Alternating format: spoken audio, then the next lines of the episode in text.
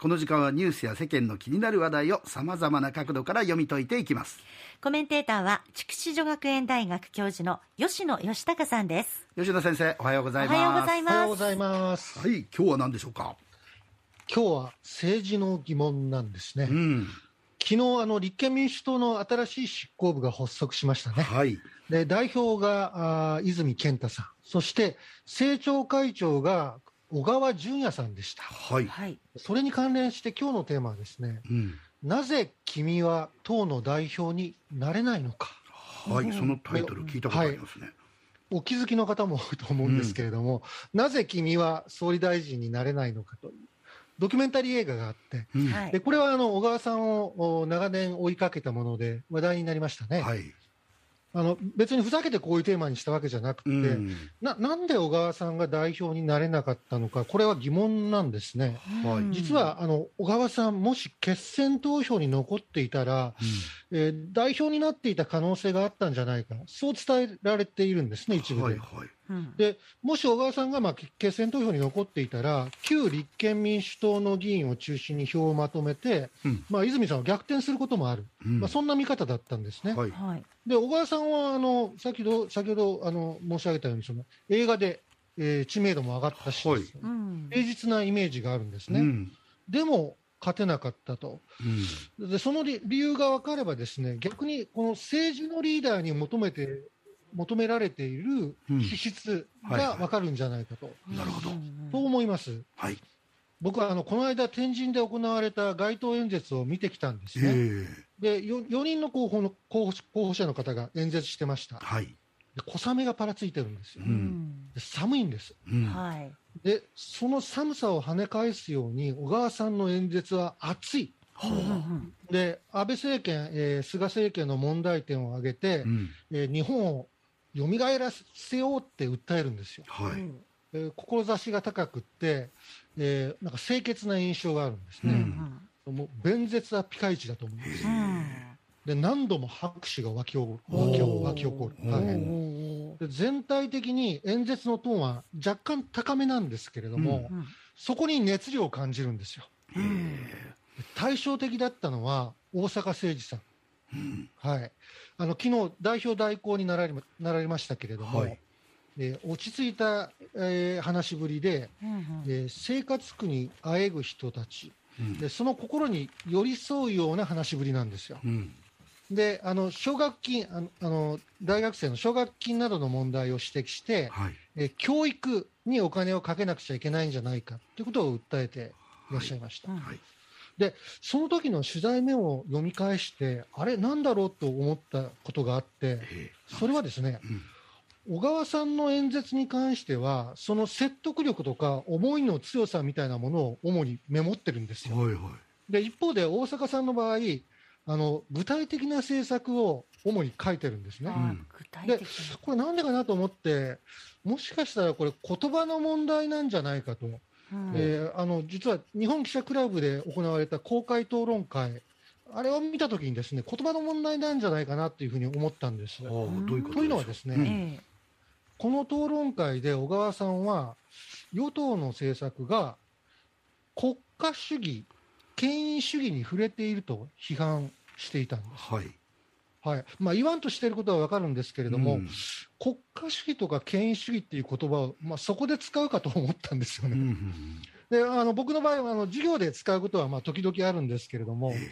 まあ普段はあんまり使わない言葉ですよね。そうですよね、うんかなりね、あの、はいな危険な匂いがしますからね、それ。そうですね。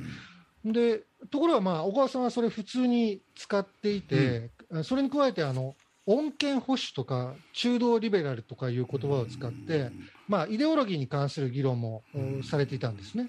まあ、あの言うとですねはい。分かりにくいですよね、あのそういう政治のことを知ってる方とか、うん。はい。だとその言葉がどういう意味なのかって分かるけどはいはい。普通に今聞いてて分にかんないよね。分かりにくいっていうのに加えて、やっぱりちょちょっとなんかあの理理屈っぽいっていうか、うん。抽象的っていうかねう、ん。そんな印象があるかと思うんですね。まあ僕も相当理屈っぽいんですけれども、いやいやいや、あの このことは、この言葉の問題っていうのは、実はあの小川さんのご両親もあの理解していらっしゃると思います。あのドキュメンタリー映画、なぜ君は総理大臣になれないのかの中でですね、うん。小川さんのお母さんが、うん。えー小川さんのその演説とか講演について、なんかこう、違和感みたいなものを話すシーンがあるんですね。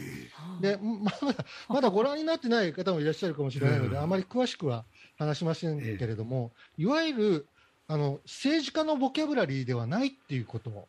なんですよだから小川さんのうん使う言葉の問題っていうのは、実は小川さんのご両親はよく分かってらっしゃるんだと思います。んで、今回ですね、あの代表選挙で小川さんのその票が伸びずに、まあ、決選投票にあの持ち込めなかったのは、うん。地方議員の票、地方議員の票があまり伸びなかった、これがかなり影響しているんですね。はい。で先ほどその言ったその言葉の問題と関連づけてお話しすると、これあの、地域で活動している議員の方とあの使う言葉が違うんじゃないかなっていうふうに感じたんですね。はい。えー先ほどあのあの街頭演説では、大阪さんは、まあ、困ってる人にうん。寄り添うような話しぶりって申し上げたんですけれども、実はその大阪さんに地方議員の票が一番多く集まっているんです。う。ん。でこれはあの地方議員の方の方は、大阪さんの使う言葉が、まあ、自分たちに近いって感じたこともあるんじゃないかなと僕は思うんですね。うん。わかりやすいってことですか？わかりやすい。うん。あと、やっぱり、あの、なんて言うんでしょうね、あの地域で頑張ってる方に届く言葉を発してるんじゃないかとはいはい。思うんでこのあの言葉の問題っていうのは、おそらくその立憲民主党全体の問題でもあるんじゃないかなと感じていて、なんか立憲民主党って批判ばかりっていう声も、まあ、実は 批判批判を取り上げるっていう編集の問題もあるんですけどね、メディアの。はい批判ばっかりっていう声のほかに、きれい事を言ってるっていうことも言われることもありますよね。で、きれい事ってなんだろうかなって考えたときに、なんか言葉がですね、私たちのこの生活の実感からちょっと離れてしまっているんじゃないかなと思って、でこのあたりがその立憲民主党の弱点になっているような感じがします。で、あの、おそらくまあ新しい体制でね、いはい。泉代表の下で変わっていくんだと思うんですけれども、まあ、有権者の心にあの届く言葉っていうのは何なのかなっていうのを、ちょっとあの戦略的にね、あの取り組むっていうやり方もあるんじゃないかなと感じました。そうですね、やっぱりあの自民党の総裁選の時と比べてみると、はい。やっぱちょっとボリュームが足りねえなっていう印象はありましたね、僕個人としてはね。はいうんだから、まあ、新しい、ね、代表ができたんで、はいぜひあの与党に、えー負けないようにね、ん力を発揮してもらいたいですよね。そうですね。心にはい響く言葉でうね。ん響く言葉、そうなんですよね。ね伝わる言葉でね、はい、ぜひ。はい、ありがとうございました。ありがとうございました。はい、えー、筑紫女学園大学教授の吉野義孝さんでした。